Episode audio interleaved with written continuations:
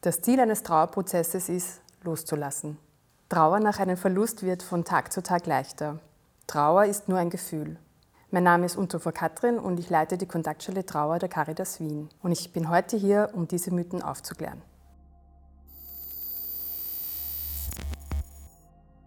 Katrin, ich freue mich sehr, dass du da bist, heute zu diesem Thema Trauer mit uns zu sprechen.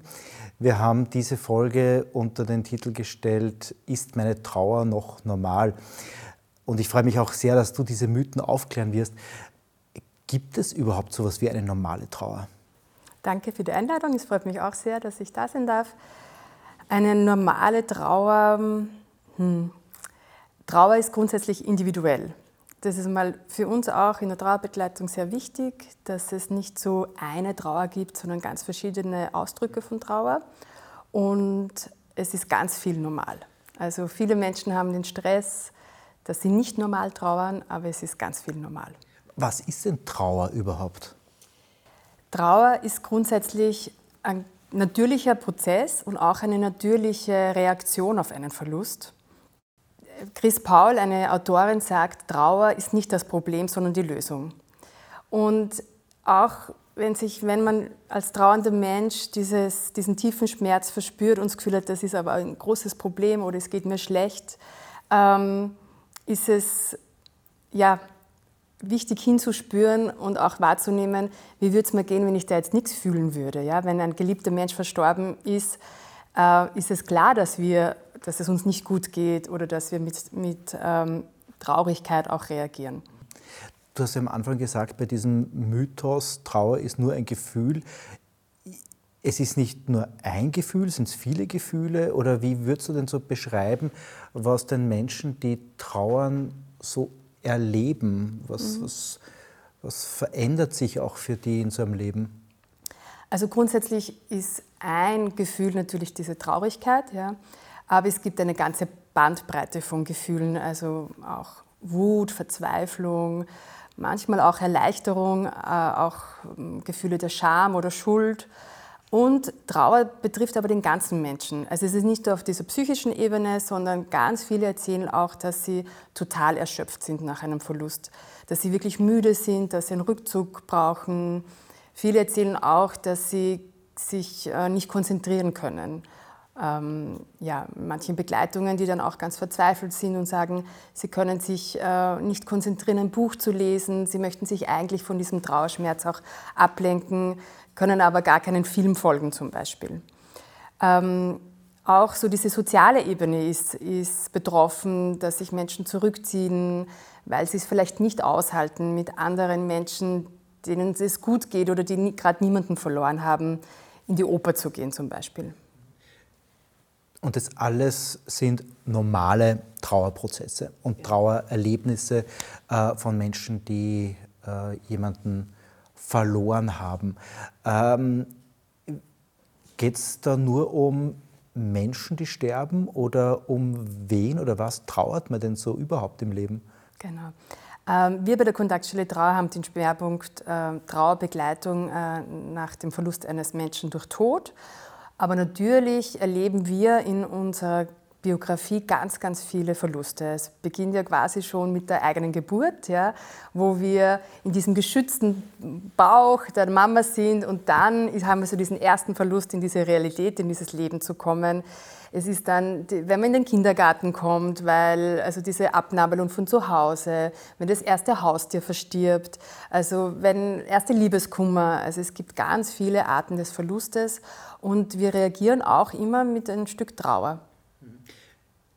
Kann man Trauer also auch üben im Laufe des Lebens? Ich denke, dass wir davon profitieren, von der Erfahrung, wie wir ähm, mit Verlusten umgehen. Und wenn zum Beispiel, wenn man das Kind, ähm, genau, das Haustier, das verstorben ist, vielleicht auch begrabt und nicht ein neues einfach durch ein neues ersetzt, dann, merkt, dann kriegt man schon ein Stück mit, wie man vielleicht mit Trauer umgehen kann. Also dass Trauer auch einen Platz bekommt. Wir lernen es auch von unseren Eltern. Aber ich finde schon spannend, dass wir in Wahrheit nicht immer wissen, wie wir beim nächsten Verlust reagieren werden. Also wir können nicht sagen, ich reagiere immer gleich auf, auf, den, auf einen Verlust. Es ist also nicht immer gleich, wie wir es reagieren. Es ist nicht immer, mhm. nicht immer gleich. Ja. Es kommt auf die Beziehung drauf an, wer verstorben ist. Ja. Äh, ist es trotzdem irgendwie so, ist eine Tendenz spürbar, wenn es sehr nahestehende Personen sind, dass die Trauer dann oft auch intensiver erlebt wird oder kann man da gar nicht so genau sagen, was die Gründe sind, dass eine Trauer ganz, ganz stark einfach erlebt wird? Natürlich, wenn eine sehr liebevolle Beziehung da ist, wo vor allem dieses Vermissen dann ganz ein großer Teil ist, das dann auch oft ein bisschen später erst in einem Trauerprozess ist, ja, wo man so richtig realisiert, dieser Mensch kommt wirklich nie wieder. Es ist so diese Endgültigkeit. Ähm, aber auch, wenn die Beziehung zu diesem Menschen nicht so gut war oder vielleicht sogar krisenhaft war. Ähm, ich denke da auch an Elternbeziehungen, wo dann die Trauer nicht nur um diesen Menschen ist, sondern auch die Trauer um ein nicht gelebtes Leben oder um nicht die Chance noch sich zu versöhnen oder eben nicht ein gelebtes Leben, wie man sich das mit dem Elternteil vielleicht vorgestellt hätte oder auch mit dem Partner, wenn die Beziehung vielleicht nicht so, so toll war. Weil natürlich da ganz viele Hoffnungen mhm. auch mitsterben, auch Wünsche, Sehnsüchte, die man so auch zu zweit gehabt hat, genau. dann plötzlich auch nicht mehr so umgesetzt werden können, mhm. wie man sich das auch gewünscht hat. Wir konzentrieren uns ja heute im Gespräch ja hauptsächlich um die Trauer, nachdem ein Mensch verstorben ist. Wann beginnt denn Trauer eigentlich? Trauer beginnt oft schon mit einer Diagnosestellung zum Beispiel. Also wenn, ähm, wenn es um eine lebensbedrohliche Erkrankung geht und mein lieber Angehörige bekommt die Diagnose, auch wenn da noch ganz, ganz viel Hoffnung ist, beginnt da oft schon diese Trauer. Wir sehen aber trotzdem einen Unterschied, dass dann nochmal so eine andere Trauer wirklich mit dem Eintritt des Todes beginnt, weil vorher bleibt einfach immer diese Hoffnung, auch wenn Ärzte sagen, es gibt keine Chance mehr, bleibt einfach diese Hoffnung auf das Wunder und das ist auch gut so, dass das bleibt. Ähm, aber mit dem Eintritt des Todes ist dann wirklich so der Beginn der Trauer. In der Trauerbegleitung setzen wir dann tatsächlich oder raten wir auch erst zu uns zu kommen nach dem Begräbnis weil es bis zum Begräbnis ist auch dieser Mensch noch auf dieser Welt, ja, in, in einer Art und Weise. Und dieses, ähm, dieses Realisieren, dass dieser Mensch jetzt wirklich verstorben ist, ähm, ist dann oft erst nach dem Begräbnis wirklich möglich. Und dann kann auch Trauerbegleitung erst gut ansetzen. Wie kann denn dieses Realisieren, weil so habe ich dich gerade verstanden, das ist ein wichtiger Prozess, es zu realisieren, zu begreifen, kann es irgendwie unterstützt werden? Genau. Grundsätzlich empfehlen wir oder ist es wird empfohlen, äh, wirklich auch den Leichnam noch anzuschauen.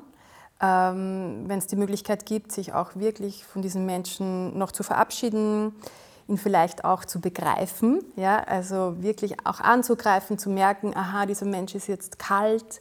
Ähm, und so erfassen wir auch mit allen Sinnen, dass dieser Mensch jetzt nicht mehr so da ist, wie wir ihn kennen. Und es ist ein Stück leichter auch zu akzeptieren, dass nicht ein lebendiger Mensch nicht mehr da ist, sondern sich äh, ein, ein Körper auch schon verändert hat. Das, was du so beschrieben hast, so dieses Begreifen des Verstorbenen, dieses Angreifen, das ist ja ein, eine Aufgabe, die auch Trauernde haben. Da gibt es ja diese Traueraufgaben nach William Warden und die erste Aufgabe ist dieses Akzeptieren des, des Todes und des Verlustes. Welche Aufgaben gibt es denn noch, die du als hilfreich erlebst und die William Warden auch so beschrieben hat? Genau, also die zweite Aufgabe ist dann auch, diesen, tatsächlich diesen Trauerschmerz zu, zu durchleben, also zu diese ganze Bandbreite an Gefühlen, die wir vorher auch schon angesprochen haben, auch wirklich ja, zu durchleben. Ähm, und das so, ist auch. Sofern es, weil es mir so einfällt, auch das Umfeld aushält oder muss der Trauernde auch so mutig sein und das auch der Umwelt zuzumuten? Genau, also auch zuzumuten und äh, da wird man auch nicht äh, drum herum kommen. Ja? Und die, diese, diesen Trauerschmerz, ja, der kommt ja auch unkontrolliert. Das ist ja auch dieser Teil, wo man sagen, man kann Trauer auch so schwer kontrollieren. Und gerade diese, diese Aufgabe kommt auch immer wieder. Das ist auch nicht so gemeint, dass man dann eine Aufgabe, die dann abgeschlossen ist, sondern es kann auch sein, dass auch in einem späteren Verlauf des Trauerprozesses äh, auch wieder diese Gefühle kommen und dann geht es auch wieder darum, äh, diesen Trauerschmerz wieder zu durchleben. Soll ich das sogar bewusst auslösen? Oder kann man das irgendwie auch bewusst auslösen? Weil das eine, was du gesagt hast, das kommt manchmal unkontrolliert, aber nachdem mir das Ausleben und Ausdrücken von Gefühlen so wichtig ist, kann ich das irgendwie auch fördern? Ich glaube, dass es wichtig ist, die, der, der eigenen Trauer Platz und Raum zu geben und Zeit zu geben wo auch immer das gut ist. Ich glaube nicht, dass man es besonders äh, hinführen muss, oder das machen wir auch in der Trauerbegleitung nicht, dass wir jetzt besonders traurige Musik verwenden oder Texte, damit irgendwas ausgelöst wird, sondern darauf vertrauen, dass wir so trauern, wie wir bereit sind zu trauern, auch wie unser Körper bereit ist zu trauern. Und dann, wenn man dafür offen ist und der eigenen Trauer diesen Raum gibt, dann, dann ist es in einem wunderbaren äh, Verlauf, sage ich mal. Das heißt, so das Erste ist dieses akzeptieren und begreifen. Das zweite ist so die Gefühle auch zu erleben, den Schmerz zu erleben. Welche Aufgabe wäre dann die nächste? Oder so, auch wenn es nicht chronologisch ist, aber welche Aufgabe gibt es dann? Ja, das, das nächste ist dann äh, wirklich ähm, das eigene Leben anpassen ohne diesen, diesen verstorbenen Menschen. Also zu schauen, wie komme ich in meinem Alltag zurecht, wie schaut es aus? Ähm, ja, was muss ich vielleicht auch an Aufgaben übernehmen, die vorher vielleicht mein Partner, meine Partnerin gemacht hat? Wie schaut es auch in dieser Realität aus? Also jetzt nicht nur emotional ohne diesen Menschen, sondern auch ähm, mein ganzer Alltag. Und die letzte Aufgabe ist dann, also die, dem verstorbenen Menschen einen neuen Platz zuzuschreiben. Und das ist eben genau das, äh, dass man nicht loslassen muss, dass dieser Mensch nicht weg ist, sondern dass man ähm, ja, diesem Menschen einen neuen Platz gibt und er auch ein Stück immer Teil meiner Geschichte bleibt. Wie kann das praktisch aussehen, dass diese verstorbene Person dann noch Teil des jetzigen Lebens ist? Das ist ganz unterschiedlich und das muss auch für jeden gut passen. Ähm, ich glaube, da ist einfach wichtig, ähm, eher so dieses, dieser Mensch ist nicht weg. Ja? Also ganz viel oder ganz oft ist es natürlich durch die Erinnerung, dass wenn man in die Erinnerung geht, wenn man an diesen Menschen denkt oder an gemeinsame Urlaube, dass dieser Mensch dann sehr präsent ist. Äh, manche sagen, dieser Mensch, also so ganz automatisch, dieser Mensch hat immer einen Platz in meinem Herzen. Ja? Oder eben auch wirklich diese Orte, wo man vielleicht was Schönes Gemeinsames erlebt hat. Oder immer diese Bank beim Baum, wo man dann hingeht und da weiß man, da gehe ich hin und da bin ich dem Verstorbenen sofort nahe. Ist es auch so, wenn ich mich manchmal frage, so was hätte meine Oma denn gesagt äh, oder was hätte sie mir geraten in gewissen Situationen, dann gebe ich ihr eine wichtige Bedeutung in meinem jetzigen Leben? Genau, es geht wirklich um dieses Verbundenbleiben. Und das ist auch so ein Teil in der Trauerbegleitung, wir sagen, ja, wir bleiben mit unseren verstorbenen Menschen verbunden. Und das ist dann, wo manche dann auch wirklich so durchatmen und erleichtert sind, zu wissen, okay, wir bleiben auf unterschiedlichste Weise verbunden. Und das ist zum Beispiel eine Art, was, was haben wir von manchen gelernt, was haben wir vielleicht auch mitbekommen, angenommen, welche Fähigkeiten. Und ähm, wir bleiben auf ganz unterschiedliche Weise verbunden. Da schließt sich der Kreis wieder zum Nicht-Loslassen, weil das macht Angst, wenn das plötzlich weg ist, weil es uns so gut tut, wenn wir in dieser Verbindung bleiben. Ich kann mir vorstellen, dass da sehr viel Scheu auch davor ist, sich wirklich dann mit dieser verstorbenen Person dann auseinandersetzen, mhm. wie du gesagt hast, die Person zu begreifen, zu berühren, da zu sein, zu fühlen, dass da die, die Wärme nicht mehr da ist, die man auch so gern gehabt hat. Mhm. Ja. Wie kann ich denn als An- oder Zugehöriger jetzt Menschen genau bei diesem schwierigen Gang auch unterstützen? Also grundsätzlich ist natürlich auch äh, wichtig zu schauen, möchte der Mensch das und niemanden drängen. Ja? Ich glaube, es geht eher darum, eher zu schauen, das zu eröffnen, dass man sich nochmal verabschiedet. Manchmal muss es auch gar nicht unbedingt ein, ein anderer Angehöriger sein, wenn das im Spital ist. Ja, da gibt es vielleicht dann auch Seelsorgerinnen oder Seelsorger, die begleiten, die auch wirklich mit rein begleiten. Manchmal ist es so, dass man vorher draußen schon Bescheid kriegt, wie das ausschauen wird. Ähm, es ist natürlich immer auch, wie dieser Leichnam ausschaut. Ja? Ist, nach einem Unfall ist es vielleicht so, dass man sich auch nicht mehr den ganzen Körper anschaut, sondern vielleicht nur noch die Hand. Aber du würdest trotzdem auch empfehlen, auch wenn eine Person entstellt ist, äh, wie man so landläufig sagt, trotzdem auch hier so diesen Weg noch zu gehen. Genau, also ich glaube, es braucht grundsätzlich schon eine, eine, Bereitschaft dazu. Wenn jemand das total ablehnt, dann macht es auch keinen Sinn oder die Angst davor groß ist. Aber wir hören auch immer wieder, dass Menschen dann sehr froh sind, dass sie doch diesen Schritt gegangen sind und noch reingegangen sind. Und auch wenn es nur die Hand ist, diese Hand erkennt man sofort. Und es ist einfach auch diese Realität, dass es wirklich der Partner oder die Mutter oder die Schwester ist und nicht irgendwer anderer. Auch wenn man das gesagt bekommt, ist es dann vielleicht so auch beim Grab liegt da wirklich dieser Mensch da drinnen. Ja? Und das spielt oft, auch wenn wir das kognitiv erfassen können, spielen die Emotionen dann einfach so, so rein, dass das äh, manchmal einfach schwer zum Begreifen ist. Außer man hat es im wahrsten Sinne des Wortes begriffen da sind wir schon beim zweiten Mythos, den du angesprochen hast, den Mythos des Loslassens. Und ich denke mal, das ist nur eine Aussage, die Trauernde ganz oft hören. Du musst nur loslassen. Viele hören aber auch, du musst äh, ganz stark sein mhm. oder du musst deine Tränen zeigen oder am besten du zeigst sie nicht. Also es gibt ja so viele scheinbare Experten, die so wissen, wie man denn richtig traut was hilft denn jetzt wirklich, auch nach dieser ersten Phase, die du auch so, oder ersten Situation, die du beschrieben hast, so dieses wirkliche Begreifen, wie, was, was, was hilft Trauernden dann, um gut durch und in die Trauer reinzukommen? Genau, ich würde gerne was zum Loslassen sagen, weil es wirklich ganz viele betrifft und ganz viele auch kränkt, wenn sie immer hören, das Loslassen. Und Loslassen wird ganz oft auch, also wenn man sagt, so das Loslassen ist so dieses Gefühl auch des Fallenlassens manchmal, ja, auch diesen, diesen Verstorbenen fallen zu lassen. Dann ist es weg. Dann ist was weg und dann ist was ganz weg und um das geht es im Trauerprozess überhaupt nicht. Ja. Das war früher auch in der Literatur so dieses Ziel des Loslassens, von dem ist man schon lange weggegangen. Es geht wirklich darum, äh, den, den Verlust zu integrieren und dem Verstorbenen einen neuen Platz im Leben zu geben. Und dieser neue Platz kann, ist für ganz viele natürlich so im Herzen oder in der Erinnerung, aber auch vielleicht beim Grab oder in einer, beim Foto in einer Ecke in der Küche. Und wenn ich das Trauernde auch dann äh, sage, dass es nicht ums Loslassen geht, sind ganz viele ganz erleichtert, weil sie wirklich so ganz oft hören, äh, du musst loslassen, du musst loslassen und das spürt sich so falsch an. Und das ist so eines der ersten ähm, Mythen, die wir wirklich auch aufklären in der Trauerbegleitung. Ich erlebe ganz häufig, dass die Gesellschaft von Trauernden irgendwie auch erwartet, dass es jetzt aber auch wieder mal gut ist. Mhm.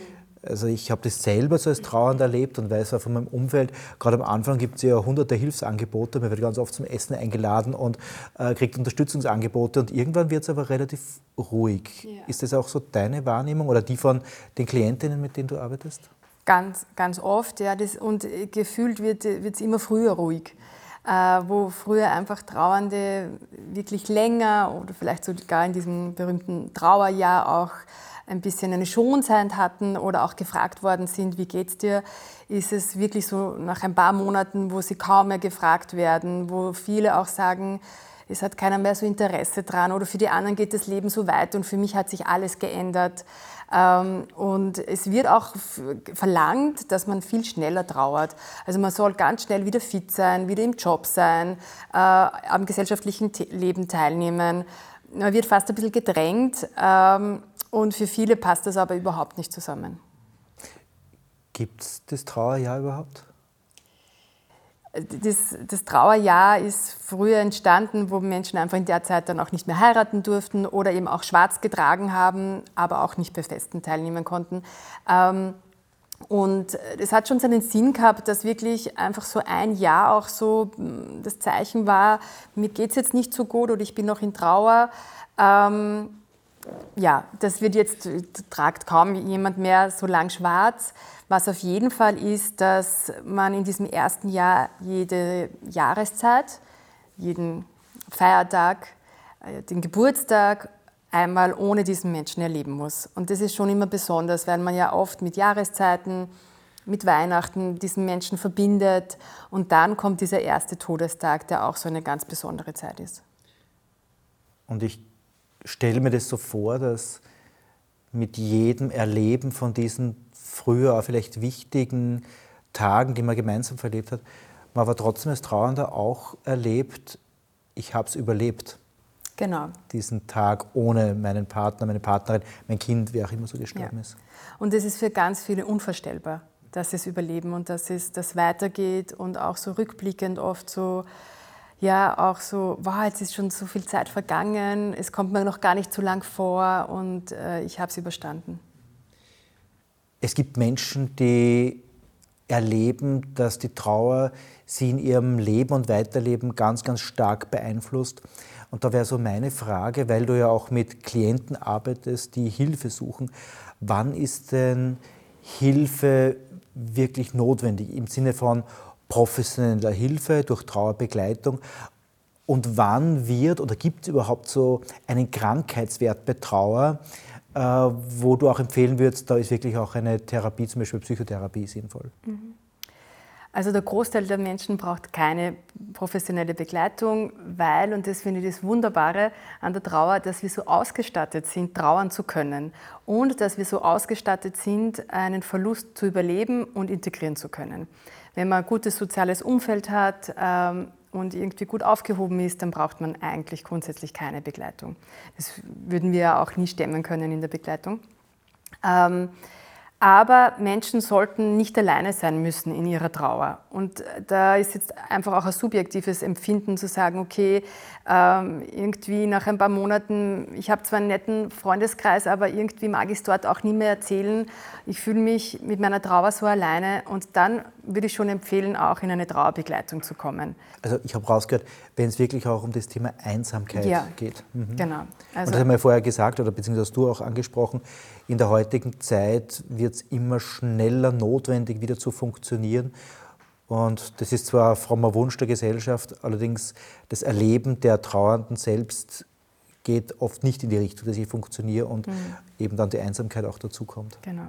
Und es kann so sein, diese Einsamkeit mit der Trauer, das kann sein, dass ich eh eine äh, Familie, einen Freundeskreis habe, aber ich fühle mich mit meiner Trauer alleine und ich will das dann dort vielleicht auch nicht unbedingt teilen. Dann gibt es bei uns eben auch diese Trauergruppen, wo viele das Bedürfnis haben, sich mit anderen Trauernden auszutauschen, mit Gleichen, die gerade das Ähnliche erleben. Äh, oder es gibt auch Menschen, die wirklich sehr einsam sind und einfach auch gar kein soziales Umfeld haben und das erleben wir immer mehr und die, wo es da auch dann wirklich auch längere Zeit in der Begleitung darum geht, nicht nur so um diese Trauerbegleitung, sondern auch zu schauen, wo können Menschen angebunden sein. Das ist bei uns zum Beispiel dann im Trauercafé die, die Möglichkeit, wo sie auch sehr lange hinkommen können.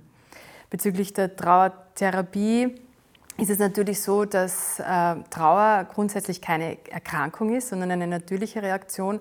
Trauer kann aber krank machen, äh, eben wenn es sehr lange vielleicht dauert und zwar, wenn sich sehr lange eine starre Trauer, also wenn sich nichts bewegt in der Trauer. Und da gibt es ein sehr schönes Pendelmodell, wo man sagt, äh, es gibt so dieses Leben, dieser Lebensanteil und dieser Traueranteil. Und wenn ich so in die Trauer gehen kann und dann wieder ins Leben zurück und wenn ich wieder in die Trauer gehen kann, dann ist das ein wunderbarer Trauerprozess. Wenn ich aber in eines verharre, wo ich sage, Trauer hat gar keinen Platz, äh, kann es einfach sich auch körperlich zum Beispiel auswirken. Oder eben, wenn ich ähm, nur in der Trauer über sehr lange Zeit bin. Mhm. Du hast gesagt, es gibt so körperliche Auswirkungen. Welche könnten das zum Beispiel sein? Also das ist ganz oft, vor allem nach, kurz nach dem Verlust, dass Menschen wirklich Schlafstörungen oder Schlafprobleme haben, ähm, Appetitlosigkeit ähm, oder eben auch wirklich, und da hatte ich einmal einen, äh, schon sehr lange her, einen, äh, einen älteren Herr, dessen Frau verstorben ist und er hatte so Herzschmerzen, dass er sich auch wirklich äh, abchecken lassen hat ähm, oder durchchecken lassen hat. Und er hatte dieses, dieses Broken Heart Syndrom, weil er also hatte physiologisch kein, keine Auffälligkeiten, aber der Schmerz, nachdem sie so lange verheiratet waren, war so groß, dass er wirklich das am Herzen gespürt hat. Gibt es eine Abgrenzung, wo beginnt vielleicht eine depressive Verstimmung? Und was ist noch Trauer? Ist das überhaupt eine legitime Frage oder erlebst du das häufig, dass auch Depressionen dann irgendwie sich entwickeln oder manifestieren? Ich erlebe es nicht so oft, weil meistens die Menschen auch gar nicht so diesen Weg in die Trauerbegleitung finden, wo, wo aktuell dann auch eine Depression vorhanden ist.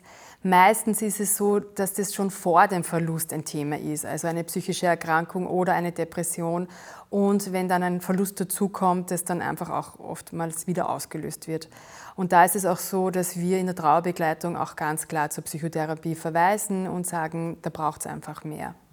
Gibt es neben der Depression, die vielleicht auch vorher schon bestanden hat, andere Risikofaktoren, wo du sagen würdest, diese Personen sollten schon nach einer, einem Verlusterlebnis äh, professionelle Hilfe in Anspruch nehmen?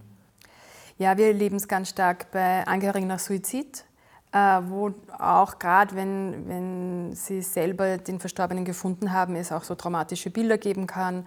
Und diese Menschen sind aber auch alle in Psychotherapie, die kommen dann zu uns in die Trauergruppe und sind aber auch alle in der Psychotherapie. Ein anderer Faktor ist, wenn ähm, mehrere Verluste vielleicht gleichzeitig waren, weil es ein, ein, Unfall war, wo vielleicht mehrere Familienmitglieder verstorben sind äh, oder auch mehrere Verluste hintereinander mit kurzen Abständen. Da ist es dann einfach auch manchmal zu viel und es braucht dann einfach Psychotherapie.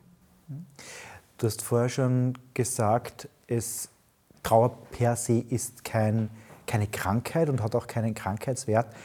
Ist es trotzdem sinnvoll, dass man sich nach einer Verlusterfahrung krankschreiben lässt? Ja, leider ist es in Österreich so, dass man nur die Möglichkeit hat, sich krank schreiben zu lassen, dann, weil viele sagen ja, sie können sich nicht so gut konzentrieren und sind einfach nicht arbeitsfähig. Ja. Äh, und man muss sich dann krank schreiben lassen. In Wahrheit ist es keine Erkrankung und es wäre vielleicht auch gut, wenn es da eine Art äh, Karenz geben würde eine, oder eine Trauerzeit, die, die man in Anspruch nehmen kann und sich nicht krank schreiben muss, weil so wird man ganz schnell pathologisiert und eigentlich ist man nicht krank und Menschen empfinden es auch nicht, dass sie krank sind. Ja, sie sind erschöpft, sie fühlen sich nicht gut, aber es ist keine Erkrankung. Wir haben uns jetzt darüber unterhalten, wann man Hilfe in Anspruch nehmen sollte. Vielleicht noch ganz kurz, an wen kann man sich wenden? Welche professionellen oder ehrenamtlichen Dienste gibt es denn, die du empfehlen könntest? Also alles rund um Palliativ- und Hospizbereich. Wenn man da schon vielleicht auch in der Sterbebegleitung äh, begleitet worden ist, äh, ist man gut beraten, da auch zu schauen, ob es dann auch für den Angehörigen eine Trauerbegleitung gibt. Äh, in einigen Bundesländern gibt es auch Kontaktstelle Trauern von unterschiedlichen Anbietern. Die sind eigentlich auch für alle zugänglich, sind auch die Angebote kostenlos. Und in freier Praxis gibt es natürlich auch Psychotherapeutinnen, die Trauerbegleitung als Schwerpunkt haben. Mhm. Aber, wie vorher schon gesagt, nicht immer ist diese professionelle oder ehrenamtliche Trauerbegleitung wichtig und vielleicht auch nicht immer verfügbar was kann ich denn jetzt als Freund, als Familienangehöriger, als Nachbar oder Nachbarin tun, wenn ich weiß, da gibt es jemanden, der gerade einen Verlust erlebt hat? Also so das Wichtigste und das, was sich die meisten trauernden Menschen auch wünschen, ist, dass man ihnen begegnet, dass man ihnen nicht ausweicht. Viele erzählen, ja, das war so kränkend, weil dann der Nachbar die Straßenseite gewechselt hat. Ähm, es gibt offenbar sehr viel Scheue, trauernden Menschen zu begegnen, meistens natürlich mit der Angst, dass man was Falsches sagt oder was Falsches tut. Viele Trauernde sagen, man kann gar nicht so viel falsch sagen, Hauptsache es spricht mich jemand an mit dem echten Interesse, mit der echten Frage, wie geht es dir? Und dieser Mensch hat dann auch Zeit, ähm, dass, wenn ich mich dann öffne, mir auch zuhört. Und äh, es gibt kein Rezept, und das haben wir auch in der Trauerbegleitung nicht, wo wir sagen können, okay, das, das tun wir in der Trauerbegleitung. Es geht wirklich um dieses Dasein, um dieses Begleiten auf diesem Weg, wo dieser Mensch gerade ist. Wir müssen nicht viel tun, es gibt keinen gescheiten Satz, den wir sagen können, damit es leichter wird, sondern es geht um dieses gemeinsame Aushalten des Schmerzes. Kann man aber was Falsches sagen? Ich glaube, wenn man es ernst meint, wenn man es äh, erklärt, ähm, ist es, äh, kann man nicht unbedingt was Falsches sagen. Auch wenn man sagt, äh, komm, es wird schon wieder, was für viele Menschen natürlich nicht besonders gut ankommt. Aber es steckt ganz oft natürlich auch das wirkliche Bedürfnis dahinter, dass man sich wünscht, dass es dem, den anderen besser geht und es auch wirklich wieder wird. Ja? Und ähm, wichtig ist, dass man dann einfach im Gespräch bleibt und nicht einfach nur so Floskeln sagt. Also ich glaube, einfach so schnelle Floskeln, das, das kann man falsch sagen. Ansonsten ähm, ist man gut dabei, wenn man sich wirklich einfach die Zeit für diesen Menschen nimmt. Sind Trauernde angewiesen, dass wir auf sie zugehen? Oder schaffen es Trauernde, auf uns zuzugehen, wenn sie Hilfe brauchen? Wie erlebst du das? Also für die meisten ist es ganz schwierig, eben auf, nach außen zu gehen und um Hilfe zu bitten oder zu sagen, ja, mir geht es jetzt nicht gut. Und dann ist auch sehr kontraproduktiv, wenn Menschen sagen, ja, melde dich, wenn es dir nicht gut geht oder wenn du was brauchst. Weil meistens machen die trauernden Menschen das nicht. Ähm, da empfehlen warum, wir immer. Warum machen sie das nicht? Weil sie wirklich auch schon erschöpft sind äh, und äh, schauen, wie sie mit sich selber zurechtkommen, weil sie andere Menschen nicht damit belasten wollen, weil sie vielleicht schon schlechte Erfahrungen gemacht haben, dass sie das Gefühl haben, meine Umwelt kann nicht damit gut umgehen, dass es mir jetzt nicht so gut geht oder dass ich nicht die super fröhliche Person bin, die ich sonst bin. Also unterschiedliche Faktoren. Wir empfehlen dann immer zum Beispiel zu sagen, äh, ich rufe dich in zwei Tagen an, passt das für dich und du entscheidest dann, ob ich kommen soll oder nicht. Wenn die Person dann sagt, nein, ich brauche meine Ruhe, dann vielleicht zu sagen, oh gut, ich rufe dich nochmal an. Ja? Also wirklich so aktiv auf die trauernden Menschen zuzugehen. Ja. Du hast ziemlich am Anfang unseres Gesprächs schon gesagt, dass manche Personen ähm, auch Chancen verpasst haben. So im Sinne von, eine Versöhnung hat dann stattgefunden zu der Zeit, wo die Person noch gelebt hat. Oder ich konnte mich nicht wirklich verabschieden äh, oder nicht Dinge sagen, die mir noch ganz wichtig sind. Gibt es für solche Situationen, wenn, wenn ich sowas erlebt habe, irgendwie noch eine zweite Chance oder kann ich Dinge trotzdem dann irgendwie gut machen im Nachhinein? Es wird immer wieder mal von so Ritualen angesprochen, die vielleicht möglich sind, die manchen Menschen auch vielleicht tatsächlich helfen könnten, äh, dass man dann noch einen Brief schreibt oder diesen Brief dann vielleicht sogar dann verbrennt oder ein Schiff draus faltet und eine Donau fließen lässt.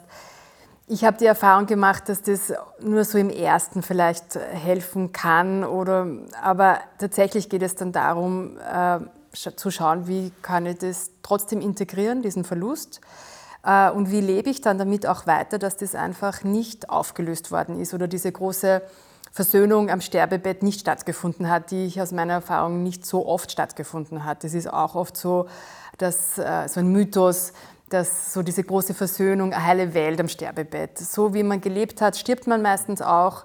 Die Beziehung endet sich nicht kurz vorher. Äh, wenn ein Leben lang irgendwie Probleme waren, dann ist das nicht kurz vorher dann noch zu klären. Da ist eher der Wunsch der Vater des Gedanken, der da ist. Ja. Genau. Äh, das heißt, der Auftrag ist ganz klar, unser Leben und unsere Beziehungen so zu leben, dass wenn der Tod plötzlich oder auch allmählich eintritt, dass man in der Situation einfach viele Dinge gelöst hat. Ja. Macht es eigentlich einen Unterschied in der Trauer, ob jemand sehr plötzlich oder in einem längeren Prozess gestorben ist oder stirbt? Da ist wieder dieser Teil des Abschiednehmens können, also wirklich so dieses bewusste Abschied nehmen können, da vielleicht tatsächlich zumindest noch die Chance haben, etwas ansprechen zu können, ähm, erleichtert es ein Stück weit im Trauerprozess, als dann dieses Plötzliche. Und dieser, dieser Teil des, ähm, des Akzeptieren oder dieses, äh, ich weiß jetzt wirklich, dass dieser Mensch verstorben ist, das dauert einfach länger, wenn dieser Mensch gesund war, noch vor mir gestanden ist und nächsten Tag einfach nicht mehr da ist noch ein Unterschied, nämlich der Unterschied zwischen Geschlechtern. Gibt es da einen Unterschied, wie Männer trauern, wie Frauen trauern oder andere äh, Personen äh, trauern? Was ist so deine Erfahrung? Also dadurch, dass Trauer so individuell ist und auch dieser Trauerausdruck individuell ist, ähm, so würde ich das auch zwischen Männern und Frauen sehen. Zu uns in die Traubegleitung kommen natürlich kommen viel weniger Männer, aber die Männer, die bei uns sind, die, da sehe ich keinen großen Unterschied im Ausdruck der, der Trauer. Also da wird genauso geweint oder genauso wenig geweint wie bei Frauen. Da wird genauso über die Gefühle gesprochen. Ähm, es wird versucht, auch für Männer immer wieder neue Angebote zu schaffen. Ich weiß jetzt, die Kolleginnen in Salzburg haben jetzt ähm, bei Lagerfeuer ins Gespräch zu kommen. Genau. Mhm. Vielleicht braucht es andere Angebote. ich hatte einmal einen jungen Herrn, ähm, der hat mir dann erzählt, also die Mutter hat ihn zu mir geschickt und er hat mir erzählt, dass er ihm in die Werkstatt des Vaters geht und dort mit dem äh, Werkzeug herumschraubt. Und so war dem verstorbenen Vater sehr nahe. Und das war seine Art zu trauern, damit umzugehen. Und äh, ich denke, das ist einfach eine andere Art und Weise. Mhm. Aber er traut genauso. Also es, ist, es gibt auch nicht, drüber zu sprechen, ist dann die einzig wahre ähm, Trauerausdruck. Ja, vielen Dank, Katrin. Jetzt sind wir schon am Ende dieses Gesprächs, das ich sehr spannend und informativ gefunden habe. Gibt es noch irgendwas, was dir besonders wichtig ist, ähm, unseren Zuschauern zu sagen, wenn es um Trauer, Trauerbegleitung, Unterstützung von Menschen geht? Also einmal, dass wirklich ganz viel normal ist, dass man sich keinen Stress machen muss, auch mit der Zeit, ja, dass man nicht das Gefühl hat, man muss so schnell trauern, dass man sich wirklich diese Zeit geben darf, auch den Angehörigen diese Zeit geben darf. Wir haben die, jetzt die Erfahrung gemacht, dass ähm, die Menschen immer früher zu uns kommen, weil sie es nicht aushalten. Aber es gehört einfach dieser Trauerschmerz auch am Anfang ein Stück dazu. Und natürlich ist es für Angehörige schwierig, das mitzuerleben, aber das dann auch gemeinsam auszuhalten. Und das Zweite ist wirklich die Ermutigung, an trauernde Menschen zuzugehen, sie auch anzusprechen ähm, und auch zu sagen, ich halte das jetzt aus, egal was kommt. Vielen Dank. Liebe Katrin, du hast mit diesem Gespräch und auch mit deinem Job und deiner auch Begeisterung für dieses Thema äh, schon viele positive Spuren hinterlassen, bin ich mir ganz sicher. Was soll man über dich einmal sagen, wenn du nicht mehr da bist? Ich glaube, mir ist gar nicht so wichtig, was andere über mich sagen, was, was ich da hinterlassen habe, sondern mir ist wichtig, dass ich mein Leben intensiv gelebt habe und dass ich es mir so gut gestaltet habe, dass ich rückblickend oder wenn ich mal zurückblicke, sagen kann, ähm, mir ist gut gegangen. Schön, dann wünsche ich dir genau so ein Leben. Danke, ebenfalls. Danke.